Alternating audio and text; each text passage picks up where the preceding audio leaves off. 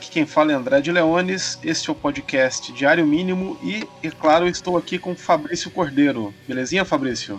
E aí, André, bom demais estar aqui. Bom passado. Bom passado. É isso aí. Então, hoje a gente vai conversar sobre o filme Parasita, né, que ganhou a Palma de Ouro em Cannes no ano passado e há pouco mais de uma semana o Oscar de melhor filme, melhor direção, melhor roteiro original e de melhor filme estrangeiro. Acho até que mudou o nome da categoria, se não me engano. É, é que... agora é filme internacional. Filme internacional, enfim, é. seja lá o que isso queira dizer. Hum. E o roteiro, no caso, é assinado pelo diretor Bong Joon-ho e Han Jin-won. Ficou bom, hein? Ficou legal, né? Ficou incrível. É. o, o Bong Joon-ho já é um velho conhecido para quem curte cinema oriental. Ele nasceu é, sul-coreano, nascido em 1969. E antes de Parasita, dirigiu filmes muito bacanas, como Memória de um Assassino, que o Fabrício uma vez falou para mim que é uma espécie de zodíaco oriental o Zodíaco é. do Fincher, né?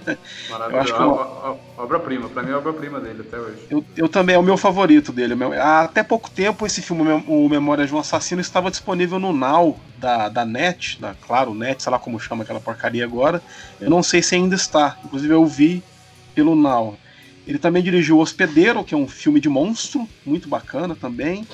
Dirigiu Mãe e dirigiu O Expresso do Amanhã, também é bem legal. Acho que tá é, é do Netflix ou está no Netflix. Uhum. É o hollywoodiano dele, né? Exatamente. E o Oikia, né? Que também é um filme Netflix já. E enquanto ele rodava o Expresso do Amanhã, ele foi encorajado lá por um dos atores do, do, do longo, não me lembro qual, a escrever uma peça de teatro. E ele considerou essa ideia e se lembrou de uma experiência que tivera quando tinha vinte e poucos anos quando ele trabalhou como tutor de um menino lá em uma família rica, lá em Seul. E ele usou essa experiência como tutor para escrever uma primeira versão do que seria essa peça. E os anos foram passando e ele acabou entregando lá para o Han Jin-won essa peça e falou: desenvolve um roteiro de um filme a partir disso. E o, o, o Han desenvolveu acho que duas ou três versões, fez dois ou três tratamentos né, do, do, do roteiro e do que acabou sendo o filme Parasita. Várias coisas, segundo o próprio Bong, inspiraram é, ou, vieram à cabeça dele enquanto ele desenvolvia o projeto. Uma delas é um filme clássico sul-coreano chamado Hanyu, a Empregada. É um filme de 1960, dirigido por Kim, Ki, é, Kim Ki-young, e está disponível no YouTube numa cópia bacana, dá para é legendado em português e tudo mais. É, ele também se inspirou em um incidente ocorrido na França em 1933, quando as irmãs Christine e Leia Papin assassinaram a mulher e a filha de seu patrão. Esse é um incidente muito conhecido que também, por sua vez, inspirou inúmeros livros e filmes. Dentre, além do Parasita, né, que o Bong cita como inspiração, ele inspirou também um romance da inglesa Ruth Randall chamado Um Assassino Entre Nós. Esse romance foi lançado no Brasil pela LPM com tradução da Irene Hirsch e foi adaptado para o cinema pelo Claude Chabrol, num grande filme chamado La Cérémonie, e em português tem o um título bacaníssimo de Mulheres Diabólicas. Maravilhoso, sim. é um filmaço dos anos de 95, se não me engano, com a Isabelle Huppert e a Sandrine Bonner. Basicamente, então, o, o Bong ele se serviu aí desse caldo aí de referências, né, enquanto desenvolvia o Parasita. O filme ele, ele se tornou um fenômeno crescente, né, até, até esse ápice aí do Oscar, que realmente é capaz de, de, de transformar um filme, às vezes. E como você, você elencou aí, é, ele, ele estreia em Cannes, vence Cannes, né, o, o Bong Joon-ho já, já era uma presença em Cannes já de alguns filmes anteriores.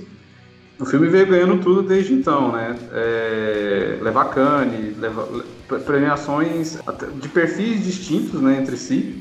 É, o Oscar realmente pareceu uma surpresa, assim, pro, pro, pro histórico do Oscar, acaba sendo uma premiação. O Oscar costuma preferir uns filmes mais seguros, né, que não ofende muita gente. E acaba sendo um filme bem, bem, bem diferente, não só por ser. Todo mundo já falou disso, né? Que é o primeiro filme não norte-americano, o primeiro filme estrangeiro, o primeiro filme internacional a levar o Oscar de melhor filme, mas porque realmente é um filme muito atípico e para os padrões de, indústria hollywoodiana pode, poderia ser considerado um filme bem esquisito. é, é, você falou aí do Memória de Assassino que a gente chama de Zodíaco sul-coreano, né? Você pensa, por exemplo, se o Zodíaco David Fincher levasse o Oscar de melhor filme, né, no, no, no, ano em que ele foi lançado. É uma esquisitice mais ou menos desse nível. É, e levou, agradou crítica, agradou público, premiado no Oscar, vai levar todas as premiações. Se brincar, leva até a premiação aqui do Festival de Faina, aqui no interior de Goiás. é, realmente é o filme fenômeno de 2019. Né? Falando um pouco, o filme tem uma estrutura muito peculiar. Eu li, acho que na revista de cinema, eu não me lembro agora quem escreveu o texto, mas o, o autor desse texto diz que o filme ele é dividido claramente em três atos, em que o primeiro ato tem áreas de comédia, né, uma sátira social muito marcante. O segundo ato já seria um tanto mais dramático e o derradeiro, o terceiro o derradeiro ato seria algo como uma tragédia mesmo, né? Há, uma espécie de progressão poética, né, no, no, desenvolvimento do filme que é muito interessante. E no caso, o que acontece no filme tem uma família lá é, muito fodida, né, economicamente, e que eles desenvolvem lá um esquema para, digamos assim, parasitar, né, uma, uma família rica lá. Eles vão se infiltrando como empregados lá na casa dessa família, só que a certa altura do filme tem uma surpresa que, é, é, que acho que é o primeiro, a primeira grande reviravolta do filme, em que se descobre que eles não eram os únicos, né? A, a, a, se infiltrar ali e viver as custas dessa família, enganando a família e tudo mais. É interessante porque o filme ele, ele desenvolve essa sátira social, né, essa brincadeira aí com a, com a famigerada, na falta de expressão melhor, com a famigerada luta de classes, ou, ou coisa que o valha. É, nesse caso, mas em nenhum momento ele. É, mas em nenhum momento ele, ele escorrega em chavões desse tipo, né? Ele não é didático, ele não é panfletário.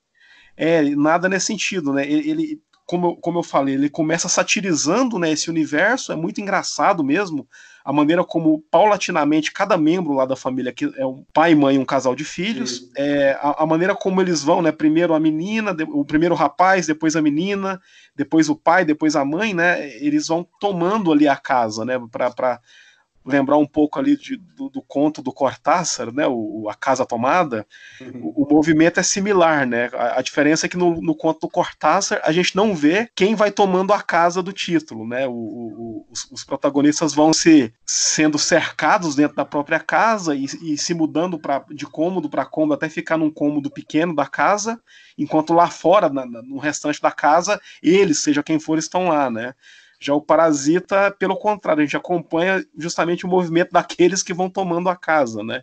Daqueles que já haviam tomado. Sim. Planos muito elaborados, né? Os planos são muito sofisticados para se infiltrar. É quase. Eu fiquei pensando um pouco. Nossa, é quase como se fosse um um, um, filme de assalto que você tem que entrar numa espécie de, de, de banco, né? No caso ali é uma grande casa, uma mansão, é, e eles vão criando personagens e elaborando planos para se infiltrar nisso que são bem interessantes. É, é fantástico a maneira como o Bong ele trabalha justamente a espacialidade do filme, né? Tanto quanto tanto quando ele é, fotografa, digamos assim, a casa da, da família de, da família mais pobre, né? Que eles moram lá no, no, quase que num subsolo ali na, na, cidade, que é um problema grave, que quando chove alaga tudo, e, e, que é uma coisa que é muito próxima também de nós brasileiros, né? Sempre em época de chuva aqui em São Paulo, no Rio, em outros lugares, a, a gente cansa de ver na, as enchentes, a, as enxurradas, derrubando barraco, derrubando tudo, e tem uma cena no filme que traz a lembrança do, pelo menos para mim como brasileiro, de coisas que são muito próximas da, da, da gente, né? Uhum. Ele trabalha muito bem a espacialidade ali, que é uma coisa claustrofóbica, parece que eles estão enterrados vivos ali mesmo e também já na casa da família rica também, naqueles né, planos abertos, né? Assim, que são milimetricamente construídos também, ele, ele parece que você consegue respirar quando está naquela casa maior, né? Oh. Ao mesmo tempo, dentro da casa, ele também consegue quebrar de novo essa espacialidade, na medida em que ele mostra que a outra família lá, no caso um casal, né? Um, um, um, um homem que morava lá, que era o marido da, da ex-empregada, né? Que ele, ele tá morando, tá escondido lá num, num, numa espécie de porão da casa e vivendo às custas da família. E, de, de novo, ele trabalha com essa claustrofobia ali, né, na, naquele ambiente. Isso é muito bacana também. É, o filme, ele é, é, boa parte do filme é dentro dessa casa gigantesca, que ele apresenta uns travelings maravilhosos, né, tudo, tudo muito dentro daquela comédia, mas é apresentando essa casa de um, de um jeito um tanto clínico, mais divertido, né, a câmera desliza por essa casa inteira, a, a, a, gente tem uma noção bem clara de, de embora a casa seja muito grande, de, do, dos cômodos, né, a cozinha, é, o quarto do, do filho da, do, da família rica, enfim, a gente é, coloca o espectador num, num, na geografia da casa que vai ser muito importante até para entender as surpresas que vão acontecer e também para a criação de pequenos suspenses, né? Quando a filha escuta o, os patrões conversando, alguma coisa assim, então toda essa espacialidade da casa ela é, ela é muito bem elaborada para a própria construção narrativa é, do filme, né? Que, que realmente vai ter aí, no, pelo menos duas reviravoltas, né? Se não três, é, o filme realmente sai de uma comédia e se transforma numa coisa muito pirada, assim, inesperada em vários níveis. Enfim, é, é, um filme, é um filme de muitas escadas, tem escada pra caralho, e eu acho que essa espacialidade das escadas colabora para essa para essa questão da luta de classes que está muito presente no filme. Assim, a metáfora não é nada sutil, mas como você mesmo colocou, não, o filme, a partir do momento que ele, que ele, que ele percebe que a metáfora que ele está trazendo não é sutil, é, não é sutil ele tem liberdade para realmente não, não. Ele não precisa se sentir na, na obrigação de ficar pregando ou dando lição para o espectador, assim, como se ele estivesse apontando o dedo para o que, que é certo e para o que, que é errado, né? Você tem ali condições estabelecidas de duas famílias que realmente passam por essa questão de classe, mas toda a dinâmica do filme, as tensões do filme vão se dar por aquelas circunstâncias e não necessariamente porque ele, o, o diretor, enfim, o filme está querendo é, se colocar acima de nós e querer dar algumas lições, assim. Eu acho que o filme flui muitíssimo bem por conta disso, assim. A gente não se sente abaixo dele num certo nível, né? A gente, é, a gente como espectador, a gente parece ser muito respeitado para acompanhar, sobretudo, aquela história e a partir dali a gente começa a pensar outras coisas. Tanto é que o, título Parasita é bastante ambíguo, né? Você tem essa ideia dos parasitas que vão entrar nessa mansão, mas ao mesmo tempo o filme deixa deixa a coisa no ar, assim, o, o, não há exatamente vilões ali. É, de fato, a, eu tive essa impressão também, né, de que o, o parasita do título aí se refira, possa se referir a, a, quaisquer das famílias, né, que são uhum. as protagonistas do filme, tanto a, a família dos pobres lá e golpistas quanto a dos ricos, né? E, e, esse tipo de ambiguidade eu acho que colabora demais para que o filme não escorregue na, em estereótipo nem em nada panfletário ou nada. Ele não cria esse discurso político pesado ou que tenta de fato que contamine, né, a obra como um todo, né? A, a, o, o, subtexto político é óbvio, como você falou, é, ele brinca com ele o tempo todo, né? O, você falou das escadas mesmo, né? E a, até com a maneira como ele lida com, com os espaços dentro do filme, desde os planos mais arejados, quando na casa dos mais ricos, até os planos mais claustrofóbicos ou até sufocantes, né? Na casa dos mais pobres. Mas é, de fato é, é, é um filme que fala da, na altura do olho do espectador, né? E, em nenhum momento ele ele sobe um, um engradado de cerveja e desanda a fazer algum discurso sobre isso ou aquilo, né? Até porque isso é, é totalmente prescindível, né? O subtexto político é óbvio, então você não precisa ficar repisando esse subtexto ou, ou, ou circulando, ou sublinhando, ou passando marca-texto, ou fazendo como às vezes muitos filmes brasileiros fazem, né? Assim, tá muito de... fácil fazer isso hoje, né? O caminho é muito fácil hoje, porque meio que reflete um pouco dessa polarização atual, então é como se uh, quem faz filmes hoje se sentisse no dever de escolher um desses lados polarizados. Assim. É muito bom ver esse filme não, não fazer isso, né? É, é, não colocar os pobres como um maniqueísmo, né? Os pobres são os bonzinhos os ricos são, são os maus, assim. Os, os pobres ali estão cometendo é, é, crimes ali, fraudes e assassinatos, né? E, o, e, o, e os, os, ricos ali são é uma família normal, né? Que tem suas questões, enfim, podem, podem ter suas, seus desvios morais, mas ao mesmo tempo o filme mantém essa sobriedade do tipo quem não tem, né? E eu, eu falei em filme brasileiro que pesa a mão às vezes nesse sentido e se perde, mas eu, eu vendo o Parasita, eu me lembrei de um filme brasileiro dos anos 90 que aborda, é até parecida a premissa dele com o Parasita, mas que não pesa a mão e é muito feliz da maneira como ele aborda esse tema. O filme, no caso, é o 16060, dirigido pelo Vinícius Mainardi, com o roteiro dele, Vinícius, e do irmão famoso dele, que é o Diogo Mainardi. É um, é um longa que foi lançado em 1995 salvo engano, estreou em Veneza e depois veio pro circuito aqui no Brasil. A sinopse do filme, eu não sei se você, você viu esse filme, Fabrício? Não vi não, cara. Eu, eu, eu, gosto muito dele. A sinopse basicamente é o seguinte: o, tem um, um, um cara lá que é um ricaço. É, numa, numa certa noite, a casa dele é invadida por um ladrão e ele acaba conseguindo pegar o ladrão lá. O ladrão é preso, só que enquanto é levado pela polícia, o ladrão ameaça ele de morte, né? Fala que quando sair da cadeia vai voltar lá e vai matar ele todo mundo da família dele. E ele fica com isso, fica com medo, né, por causa disso e contrata alguém para matar o ladrão na cadeia, para se livrar do problema. Uhum. Só que, obviamente, como, como tudo no Brasil é a competência de todos, né? Do you had one job, assim, é muito marcado, marcante, né? É, o, na cadeia matam um cara errado.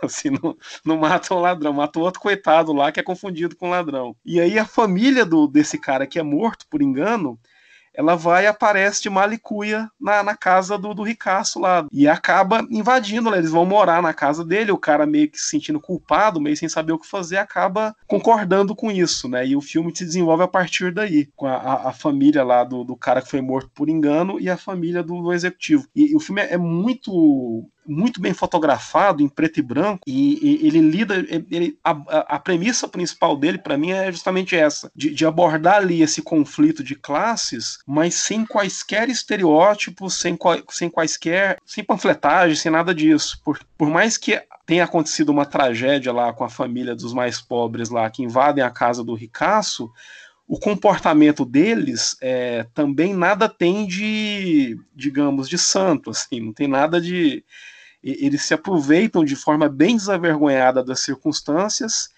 e não tem é, você não tem esse, esse lance aí de, de tratar o, o, ricaço como vilão, como malvado, como mal encarnado e tampouco de tratar lá o, a família dos mais pobres como se fossem a redenção, né, a, a, da, da, classe alta, da classe média. Eles são, é, são todos meio canalhas no filme. Uhum. Então, assim, é, é, eu, esse filme de vez em quando, ele acho que ele passa no Canal Brasil, Pô, eu preciso ver. Chegou a ser lançado em DVD e tal, acho que não, não é, é difícil de encontrar. É o uhum. primeiro longo do Vinícius Mainardi, com o roteiro do Diogo, que, a, embora seja mais conhecido como polemista e caçador do Lula e coisas do tipo, mas o, o, o, Diogo é um excelente escritor, né? os romances dele também são muito bons, o Polígono das Secas, Maltos, Contra o Brasil, e como roteirista também ele se deu bem, pelo menos nesse filme. É um filme acho que de 95 ou 96, não, não, se não me falha a memória. É com Antônio Calone, com a atriz que fez A Hora da Estrela, é Marcela Cartacho. É isso, Marcela Cartacho. Então é, é, é, um, é um excelente filme, assim, é muito divertido, tem um humor muito peculiar, assim, e eu me lembrei muito dele vendo o Parasita, justamente por não ter, por fugir dos estereótipos, né? Por Sim. fugir de qualquer pregação doutrinária, marxista, é. não marxista, o que de seja, né? De qualquer pregação, jeito, né? Pregação doutrinária é sempre um saco. Sim, duas observações antes de, de seguir nessa, nessa questão aí da pregação e da luta de classes. Uma é, pô, tem que pegar o gancho e lembrar aí do, do Eduardo Coutinho, que uma das falas clássicas dele é filme panfletário é uma catástrofe, porque você está dialogando só com quem já, já comprou aquela ideia, assim, tipo, você não, você não tem questão nenhuma sobre a vida, né? Você já apresenta as respostas, assim, é uma das coisas mais arrogantes que se tem. O segundo ponto é, trazendo Maynard aí dessa forma, a gente corre um sério risco de ser cancelado, mas enfim, se você está pensando em cancelar esse podcast, cancela seu retardado, vai, dá um ibopezinho aí, vai, hashtag cancelar é, podcast diário mínimo, por favor, solta isso aí nas redes. Faz esse favor para nós. É... Grande e... escritor Diogo Mainardi. Leiam Contra das Secas, leiam Maltos, leiam Contra o Brasil. Sério mesmo. É, tô, tô, cagando se vai cancelar a gente por causa do Diogo Mainardi. Isso é, isso é tão anos 90, anos 2000. Enfim, seria, né? Pô, mas é, eu preciso ver esse filme. Eu acho que eu lembro de você me, me falar desse filme há, há, alguns anos atrás, assim, ficou na minha memória um pouco. E eu acabei nunca vendo, tá aí. Bom você ter resgatado. Não, é, é uma, outra coincidência, né? Que eu falei do 16060, ele, ele acho que ele passou na, na, no Festival de Veneza quando foi lançado, e foi no mesmo ano em que passou o, o, outro filme que eu citei, o filme do, do Chabrol, que é o La Cérémonie, também acho que foi no mesmo ano que ele passou lá, porque eu, eu me lembro de um texto, o próprio Maynard, que ele fez um texto engraçado, falando do, do diário dele no festival, e ele falava, louvava assim imensamente o filme do Chabrol, né? Que também, de fato, é um... esse filme do Chabrol para mim é uma obra-prima, assim, um dos melhores filmes dele, o que não é pouca coisa, né? Porque é um cineasta com uma obra impressionante e o, ele adapta assim a Ruth Randall, né, que é a autora do romance no qual o filme é baseado, é uma, uma das maiores autoras policiais do século XX e o livro dela, esse que como eu disse no começo, foi lançado no Brasil, né? Saiu pela LPM Pocket, né? Você acha em qualquer banca de jornal aí o filme, barat... o livro baratinho e tal, leiam Um Assassino Entre Nós e vejam o filme do, do Chabrol, cara, que é, é um filme magnífico mesmo. E no, no filme lá, a, a história é que a, a Sandrine Bonner ela é contratada lá por uma família rica para trabalhar como empregada e ela tem um grande problema dela para ela que ela é analfabeta e ela tem muita vergonha disso e esconde de todo mundo, né, o fato de ser analfabeta. E ela fica amiga da, da personagem lá da Isabelle Rupert. O fato dela ser analfabeta acaba meio que criando uma, uma circunstância ou sendo o estopim, basicamente por uma matança que rola ali a certa altura do filme, né que já que eu falei aqui que o filme é baseado no caso das duas irmãs francesas lá que mataram lá a família dos patrões, não faria sentido em não dar esse spoiler, né? Sim.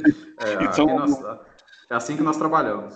É, o, tanto o livro da Randall quanto o filme do Chavol, que é a adaptação do livro, ele, eles trabalham justamente com a, o, o, a construção dessa chacina que ocorre no final que acho que não é surpresa para ninguém, assim, acho que todo mundo que conhece o livro já sabia disso de antemão e o filme também mas a maneira como o Chabrol mostra isso também, sem quaisquer panfletagens ou, ou coisa do tipo, é, é, magnífica, né? Porque o que acaba sendo ali essa altura do filme, quando a, a, as duas, digamos, proletárias lá tomam a decisão de, de matar lá os, a, a, família de, dos ricaços lá, é, é, é uma coisa tão gratuita é tão sem pretexto mesmo real, né? Porque a vergonha do que quer esconder que é analfabeta, isso não é, não é, nada justifica o que acontece ali, é quase como um, o mal agindo no mundo mesmo, assim.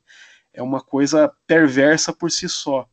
Então, o fato do filme, em vez de ficar aí na superfície da discussão entre aspas, política e tal, ele vai mais fundo ainda, né? Ele, ele, ele faz uma, uma reflexão sobre o mal mesmo. E isso, para mim, é o que o torna tão, tão genial. De, voltando ao Parasita, eu acredito que o, o, o terço final dele, a, a partir do momento em que a tragédia ali ganha corpo e lugar, eu acho que ele também ele, ele se catapulta para além da, da, mera discussão política, que não é mera, né? nunca é mera a discussão política, mas, mas ele vai além disso também, operando em um outro nível. É, esse desfecho mesmo, entra um, um, um, peso familiar ali muito grande, né? O, o, que é outra força do filme, que, que pelo menos eu vi pouca gente comentando, assim, pode ser que algumas pessoas tenham escrito ou falado, mas essa relação das famílias, sobretudo da família é,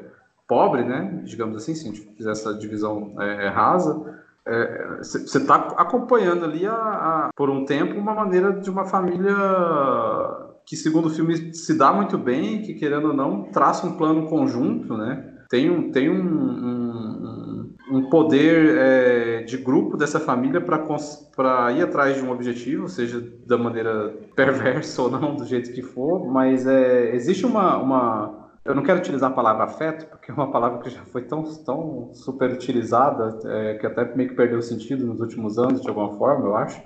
É, mas essas relações afetivas, para dizer assim, dessa família é, vai sendo muito forte mesmo durante o filme e, e a ponto de realmente o filme é, é, o filme paga o que ele o que ele o que ele propõe no final em relação a isso né na relação com o filho com o pai assim de uma maneira é, muito bonita e eu acho que a, também inesperado assim para um filme que nos 30 minutos finais pira tanto né inclusive assim, na violência, terminado de uma maneira tão, tão singela, é, para esse lado mais familiar, eu acho bem foda. É, outra coisa que eu gosto bastante do final também é a maneira como ele sugere a circularidade. Né? O pai acaba tomando o lugar lá do outro cara que vivia escondido na casa dos ricaços, né? e aqui vai um spoiler na sua orelha. e o, no caso, o pai da, da família dos, dos pobres lá, do, do, dos. Então ele, ele assume o lugar lá do cara e, e, e, a impressão que se tem é que é como se tudo se iniciasse, né? Você tem um círculo quase completo ali, não só da, da brincadeira parasitária, né? Mas também da, da, da, é como se o, alguém de certa forma, tivesse inescapavelmente de ocupar aquele lugar ali no porão da casa dos ricaços ali, sabe? Como se tivesse de. A, a, sempre existia alguém naquele, escondido naquele lugar ali e vivendo das sobras e dos restos, né? A, a revelia da família lá. É, sempre vai haver é, alguém naquela situação, né? Exato. Isso, isso, é, isso é, seria a, a, conclusão, vou falar óbvia, não no sentido é, crítico, né? Porque é, a, a, conclusão óbvia dessa metáfora já não sutil, né? Mas que mesmo assim ele consegue tra é, tratar de uma maneira muito olhando de frente mesmo, assim, né? Levando em consideração quem são aqueles personagens como pessoas desse mundo que ele cria, né? Enfim, o peso daquilo na, na nas costas daquelas pessoas. Ainda falando da, das referências, às quais o, o, Bong recorreu no desenvolvimento do projeto, eu falei aqui rapidamente do desse clássico sul-coreano, do cinema sul-coreano de 1960, o Hanyo, a empregada. Tanto quanto o Bong trabalha no Parasita, ele trabalha a espacialidade da casa de uma maneira linda. O protagonista e a família eles se mudam para uma nova casa que ainda não está ter, totalmente terminada.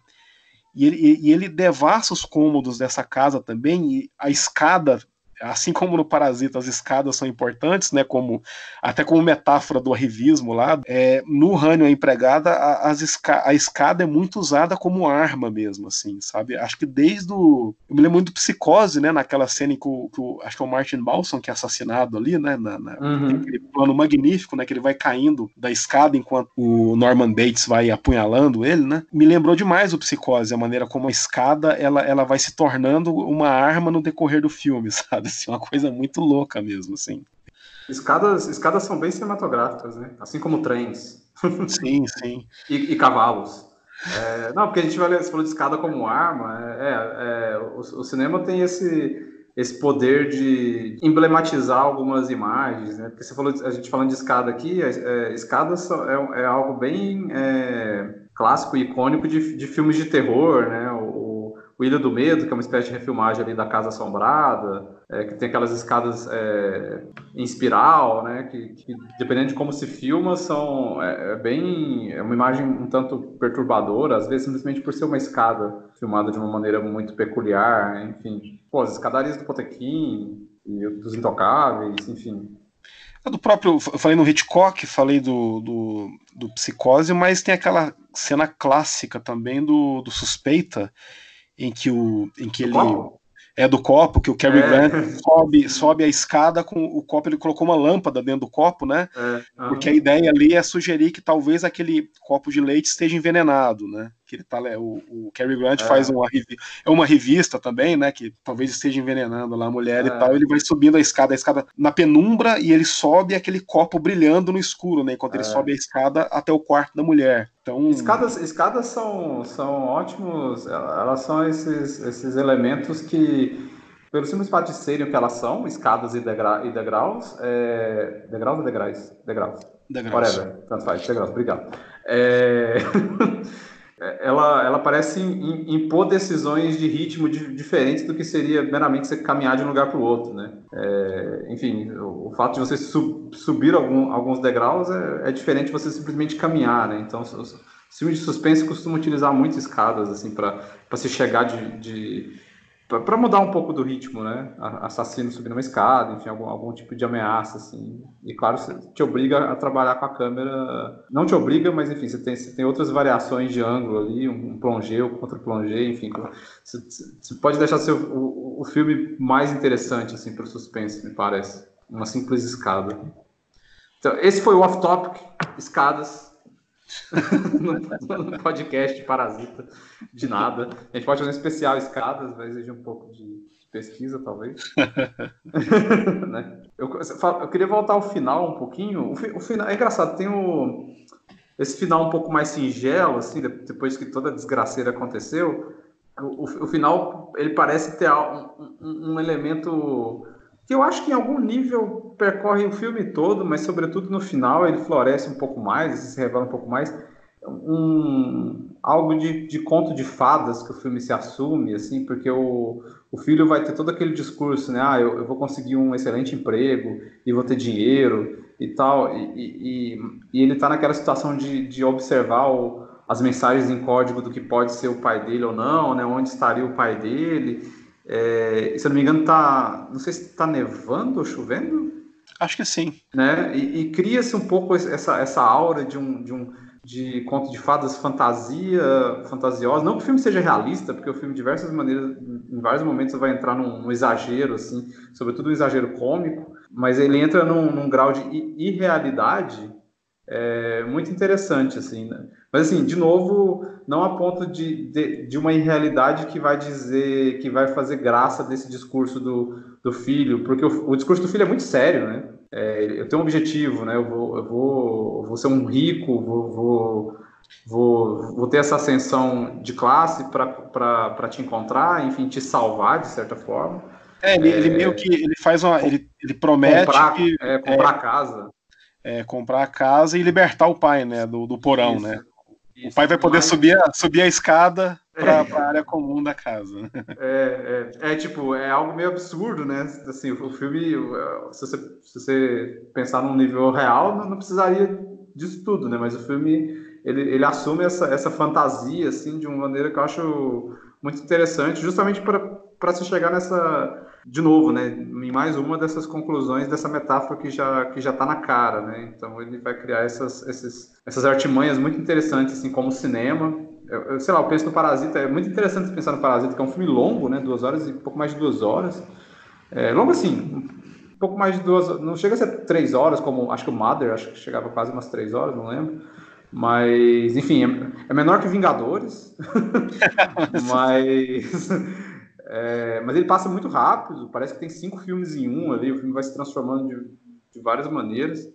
É, até, até, até chegar nesse final realmente que é um, um não chega a ter um, um, exatamente uma moral no sentido mais clássico que a gente está pensando de lição de moral, né? Como a gente já disse antes, mas entre, entre esse nível de fantasia, assim, não sei se você concorda. Sim, é, a impressão que eu tive quando eu vi é que depois de tudo que acontece lá, de toda a tragédia que acontece na, na festa lá, que, que é o, o clímax do filme, né, no, no final. Esse, esse é uma espécie de epílogo quase, né? Que ele, ele, ele acorda no hospital, né? O menino, né? Ele uhum. acorda no hospital e o pai tá desaparecido e tudo. A, às vezes a impressão que eu tenho é quase como se ele se irmanasse com a cabeça do moleque, que não tá muito boa, né? Por causa de tudo que ele sofreu ali. Não. E ele é como se ele é, fizesse uma, uma espécie de concessão, né? A, a, a, ao estado precário, né? Psicológico lá do, do, do menino, que é um dos protagonistas, e, e então é, acho que é nesse espírito ali que, que o final caiu para mim, entendeu? Como se fosse uhum. uma. É, depois de tudo que aconteceu, né? Quase como se. É, o filme tentasse dar uma arejada, mas é uma arejada meio estrangulada, né? Porque. Quase a última gargalhada do Murnau. É, exatamente, é quase a última gargalhada do Murnau, né? Porque o, ah, o moleque tá vivo, ele, ele sobreviveu a tudo, a mãe ainda tá viva, o pai sumiu, a irmã se fudeu, né? e ele, ele para ali e faz essa, esse discursozinho, né? essa, essa espécie de promessa que ele faz para si mesmo, que pelo menos eu imagino que seja impraticável, né? É uma promessa tanto vazia, o nascido do desespero, talvez, ou da, ou da desolação, né, que ele está sentindo ali depois de tudo. Então, é de fato tem essa nota, né, porque, mas o filme tem vários momentos em que ele abraça essa coisa, esse exagero, né, tanto para um lado quanto para o outro, né, tanto para o lado cômico quanto para o lado brutalista, né, da violência. Então, eu acho que, eu, eu, eu acho que, eu, eu lembro de gente comentando na época que o filme foi lançado, antes dele ter ganhado o Oscar e tudo, eu me lembro de ter lido algumas resenhas ou críticas de gente que não tinha curtido tanto esse desfecho, né? Mas eu acho que é perfeitamente verossímil dentro do que acontece ali, sabe? Eu, eu não sei... o, o filme ganhou Oscar, mas ele está em cartaz desde outubro. Sim, exatamente. É. Eu, eu vi por aí. E eu me lembro, eu me lembro muito, sabe, da, da... só que a diferença é que no Parasita não, não, há nenhuma libertação de fato do moleque, né? ele está de volta ao lugar onde ele, onde ele começou e, e sem metade da família, né? Mas é, do nada eu me lembrei, não sei se foi daquele plano lá, daquele. daquele do, do, você lembra do final do Estranho no Ninho, do Milos Forman? Lembro, lembro, lembro. Que o, que, recente. Que, é que o índio ele foge, né? E acho que o último é. plano do filme é ele correndo, né? Ele, ele tira embora... um tanque, um tanque que ninguém conseguia tirar. Ele tira algum objeto, não é uma privada, é alguma coisa pesada e joga na janela. É, e consegue fugir do hospício lá, né? Do, do, do... E aí a, o, o, plano final é ele correndo, né? sabe Deus para onde, né? Vendo o Parasita eu me lembrei desse plano do nada, né? O, não há nenhuma libertação ali do, do, do, do, do menino, né? Do rapaz. Pelo contrário, né? O que, o que traz ali aquele plano é a consciência de que talvez o pai dele esteja preso lá no porão da casa dos ricos lá, né? Então ele está preso naquele, nesse círculo a, ao qual a gente se referiu agora há pouco. Mas ao mesmo tempo, me lembra esse, o índio, né? Porque o índio também não tem para onde correr ali, né? Ele sai correndo, mas não é bem uma libertação também, né? Talvez, não sei se esse paralelo faz algum sentido para você, mas.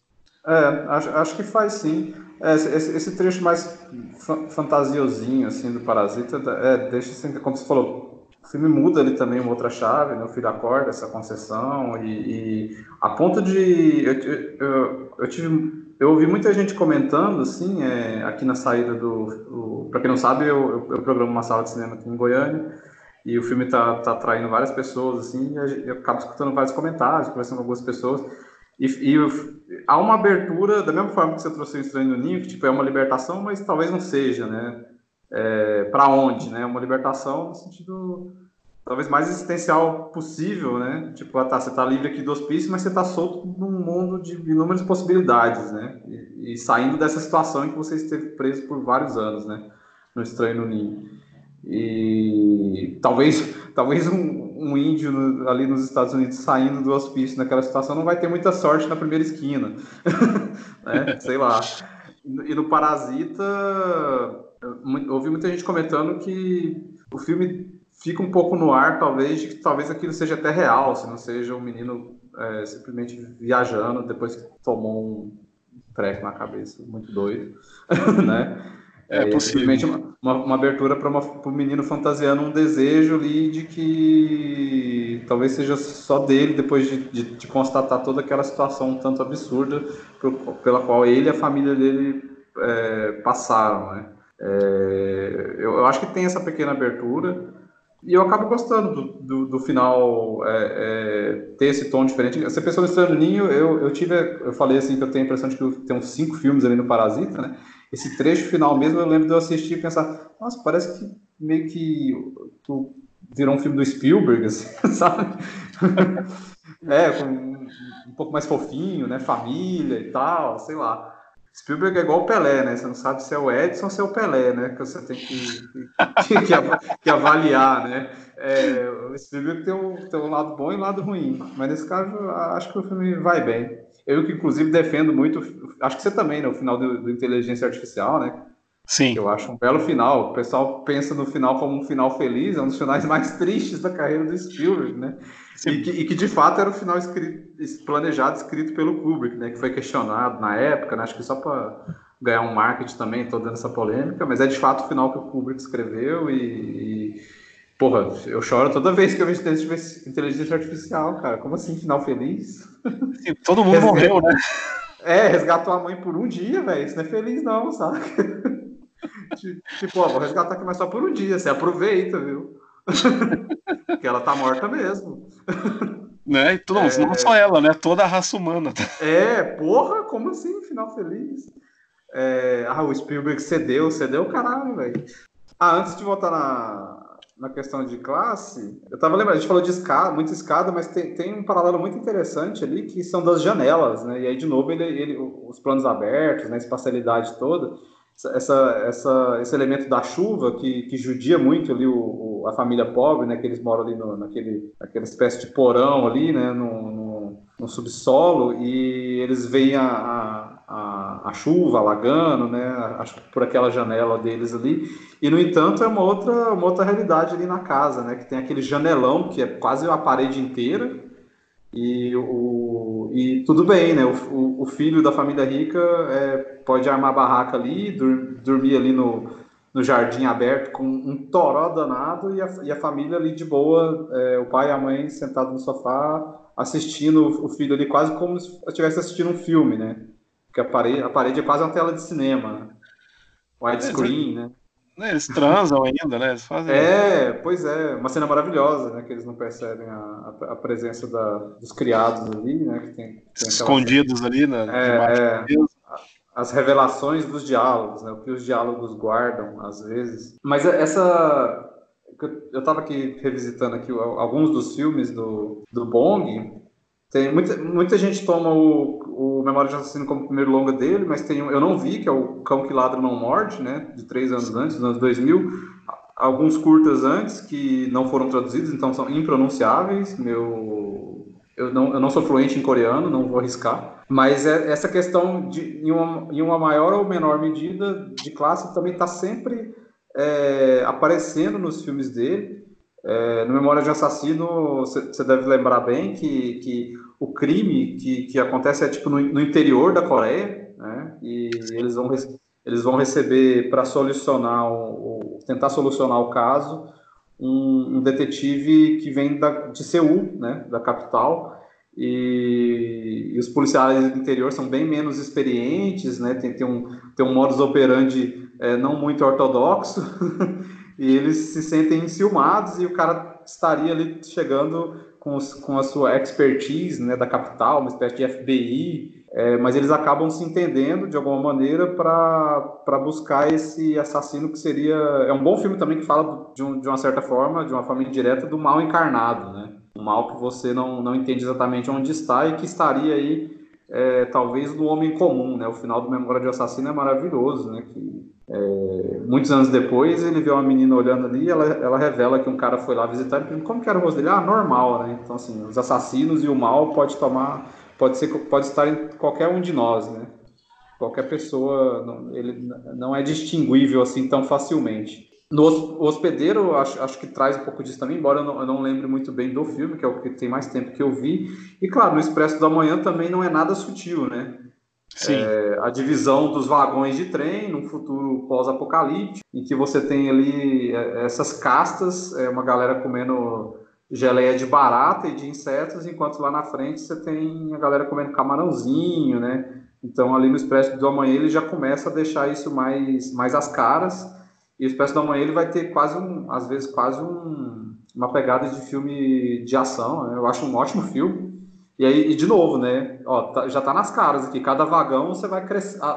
Cada vagão representa uma classe, né? Você vai, você vai atravessando o trem, você vai, você vai descobrindo as diferentes classes e uh, chega ao ponto de ter uma aristocracia ali. É, ou seja, o mundo não mudou tanto, mesmo dentro de um trem que fica rodando, rodando no futuro pós-apocalíptico em que só restou neve. Então, a partir do momento que isso já está às caras, é, às claras, vou criar aqui um, uma tensão dentro da, da, da, forma do filme mesmo, né? Dessas relações, assim, de um filme muito objetivo, né? Precisamos passar de vagão em vagão até, até chegar ali no, no que seria o motor do trem, né? Então ele se torna esse filme uma espécie de, de suspense e tensão pela própria dinâmica é, dos espaços, né? No caso do, desse espaço é, muito limitado do trem, né? Não tem muito para onde ir ali. Então, que, pra, como nós podemos galgar de vagão em vagão, né? E aí vai, vai acabar sendo um, um ótimo filme também. É, uma, é, você falou do Memórias de um Assassino, que a gente concorda, já falamos aqui várias vezes, que é o, é o nosso predileto dele, né? Nossa, é muito é, é um, é um serial killer né, que está agindo no interior lá da, da Coreia e, e esse detetive vai lá para tentar ajudar o, as autoridades locais a descobrir quem é o cara. Tem, você fala desse lance aí do, do de, de ser, poder ser qualquer pessoa, né? Da, da fala da menina no final, que pode ser qualquer um, né? Que é alguém normal, alguém indistinguível. Você vai falar lembro... de Arendt? Não, não, eu me lembro ah. do. Não, não, não, por favor, né? Pensei que viria. Ah. Não, não, eu vou falar do. Tem um plano no final do Memórias de um Assassino que eu acho fabuloso, porque o, o, o personagem, né, que era o. o ele, ele ouve isso da, da menina e ele olha direto para a lente da câmera, né? Ou seja, ele olha para nós, espectadores. Isso. Como se ele estivesse procurando entre a audiência do filme o assassino, né? Que tá solto. Eles não pegam o assassino, né? Os, os crimes lá permanecem não resolvidos e o assassino tá solto ainda. E nesse epílogo lá que se passa anos depois da, do grosso do filme, é isso, ele olha para a gente, né? Como se procurasse aqui entre nós, que é de fato onde, onde vai estar mesmo, né? O, o, o cara que matou todas aquelas, aquelas pessoas lá, aquelas meninas, né? É sensacional. E... Não, tem, tem, tem personagem que morre injustamente. Tem. É um filme bem, cru, bem cruel e bem sacana, né? Até porque tem um, um, suspeito que é extremamente provável que seja o assassino e no entanto não eles não conseguem fechar o caso, né? Então assim é como se o filme chegasse muito perto e no final é, é a vida tem dessas. Viver é difícil, galera. e, inclusive, e nisso também ele se, ele se parece com o Zodíaco, né? Do David Fincher, né? Que também tem um, algo nesse sentido, né? Que eles também. É. Eles têm lá um suspeito predileto também, mas não conseguem botar as mãos no cara. E a, a, exemplo do Zodíaco, o Memória de um Assassino também é inspirado numa série de crimes que de fato aconteceram né, no, no interior da Coreia entre o final dos anos 80 e o começo dos anos 90, se não me falha a memória. Já que você tá. Você podia fazer uma sessão dupla aí no, no, no Cinecultura aí, Fabrício. Eu. O... Você é que já não fez. Parasita aí? Não, do Memória de um Assassino e do Zodíaco. Nossa, eu acho que talvez Memória de um Assassino talvez seja Califórnia, eu tenho, eu tenho que buscar a distribuidora. Eu, eu pedi o, o hospedeiro para. E quem lançou foi a Pandora, a mesma distribuidora do Parasita. E eu nem lembrava disso. Aí eu vi eles, eles passando no Instagram, assim, é, alguma coisa do. que era o mesmo diretor do hospedeiro, mas eles já perderam o direito de exibição, senão eu teria pedido o hospedeiro também. É, da mesma forma também como exibiu o, o Parasita com o filme do Chabrol aí, né? O, é. La Ceremonie, ou o Hânio, a empregada, porque são. Eles conversam muito mesmo esses filmes, assim. Eu fiquei muito impressionado com isso, né? Vendo o Parasita e lembrando do, do Chabrol, e hoje só que eu fui ver o filme do, do Kim Ki-yong, né? O Hânio, a empregada, que também é bem. Uhum. A espacialidade, da maneira como ele explora o cenário. E nem à toa esse cineasta, esse Kim Ki-yong, ele, ele tem, tem vários filmes que são muito elogiados. Não só o Bong, mas o, o Park Chan-wook também, né, um outro grande cineasta coreano, né, que diretor do Old Boy, do do, da é, criada, né, de grandes simpatia, filmes. Simpatia para sua vingança. O Bong, o Bong ele tá, tá num momento hoje que o Champauk esteve aí volta de 2003, né? Eu, eu acho que o Champauk, eu, eu gosto demais do filme mais recente dele, que é, é baseado até num belo romance da Sarah Waters, que é, o, é a criada que foi chamada do criada, Brasil. Eu é gosto bastante também. Bem acho um filme belíssimo, assim, e, e, eu acho bacana o fato do, do Bong ter tido tanto sucesso com Parasita, sucesso comercial e em, pre, em premiações mainstream, né? Ganhar o Oscar, né? eu acho interessante porque talvez abra espaço para o público em geral redescobrir né, o, o Chan-wook, que inclusive eu, eu, até gosto mais dele como cineasta do que do próprio Bong, assim. Do, o Chan-wook eu acho, eu acho que eu gosto de todos os filmes dele, eu não vi, eu não vi, é que ele tem dois filmes com títulos parecidos, o, aquele que ele fez com a Nicole Kidman eu não vi, que dizem que é bom pro caralho. É legal, é bem legal mesmo. É, é que ele tem um filme do Padre Vampiro, né? Que é, o... é, esse é bem bom também, que é o acho Thirst. É Thirst, é, exatamente. Sede de sangue, eu acho. É, e aí ele fez esse filme nos Estados Unidos lá, com a Nicole Kidman e tudo, e o título em português dele também é bem parecido, assim, eu acho é, que eu, eu, nem lembro, é, sim. Mas é, o cinema sul-coreano, desde, desde aí de... É, dos últimos 15 anos, pelo menos desde o... Ele começou a ser descoberto mesmo, ou, ou mainstreamizado, sei lá.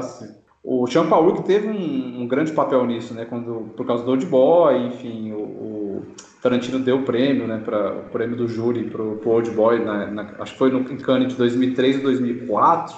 Pelo menos a, a, a comunidade cinéfila, né? É, começou a, a, a, realmente descobrir esses, esses diretores e, enfim, foram surgindo é, outros nomes, né? Kink Duke. E, o, e o Champa, é, e o. É, e o. É, que talvez tenha sido o mais comercial, né? É, dessa, dessa leva, assim. E, acaba sendo mais fofinho, né? Mas o, o, próprio, eu falei pra você, por exemplo, que daqui a pouco eu vou ver o Na Praia à Noite Sozinha do Hong Sang-soo, que é um cara que filma muito, né? Sim. É, e ele não é necessariamente um, um cineasta recente, né? Ele. ele, ele e, e, cada filme é maravilhoso, né? o The Day He Arrives, que eu esqueci o título aqui em português. É o dia, é o dia em que ele chegar mesmo. É, certo, errado agora antes. É... O hahaha também é muito bom. Hahaha. o Hong Sang-soo, ele, ele não é tão conhecido assim como o Bong, como o Sean Paul, mas é um, é um, é um cineasta incrível. Né? É só para passar a informação correta, o, o filme do, do Chan-wook, o, o filme com o Padre Vampiro, é, o título em português é Sede de Sangue, e o filme que ele fez com a Nicole Kidman, é o, o título em português é Segredos de Sangue. É, um outro, Eu indico demais esse filme, o filme mais recente dele, que é A Criada, que passou no circuito comercial no Brasil e é facilmente encontrável aí na, na, na TV a cabo e tudo, direto ele tá passando em algum lugar, assim, é um filmaço mesmo. Para já ir aí pros finalmente das indicações de filme sul-coreano, né, um, um, também que ficou um, ligeiramente um pouco mais conhecido nos últimos anos, assim, o, o cara que fez o Lamento, o Na Hong Jin, também tem aí é, do, pelo menos dois outros grandes filmes aí, que é o The LOC, é, o Mar Amarelo e o Chaser, né, o, o Caçador, que é um puta de um filme policial, e todos esses filmes não, não são muito difíceis de encontrar, boa parte deles que passaram no cinema, né? Passa na Mostra de São Paulo, enfim, depois acabaram indo para outros, outros festivais e ganhando distribuição aqui. Esse, o Lamento, você viu? Deu aí? Vi, vi, vi. Porra, você curte? Demais, demais. Nossa, é, outro filme de novo que vai trazer essa, essa, essa aura do mal, né? E vai, e vai levar para um nível bem literal, no caso. Sim. Um filme de três horas que você vai, vai virando o pescoço assim, véi, tá acontecendo isso mesmo. é um filme, o filme vai até as últimas consequências. É isso que eu tô vendo e vai. É incrível. Encerrando aí o bate-papo, Fabrício, muito obrigado aí por mais essa jornada. E a gente volta aí quando der, certo? É, sim. LPM, se quiser patrocinar a gente pelas indicações literárias, que o André falou sim, tão sim. bonitinho aí, estamos é, topando. Então, Fabrício, obrigado. Vamos que vamos. Beijinhos. Beijos.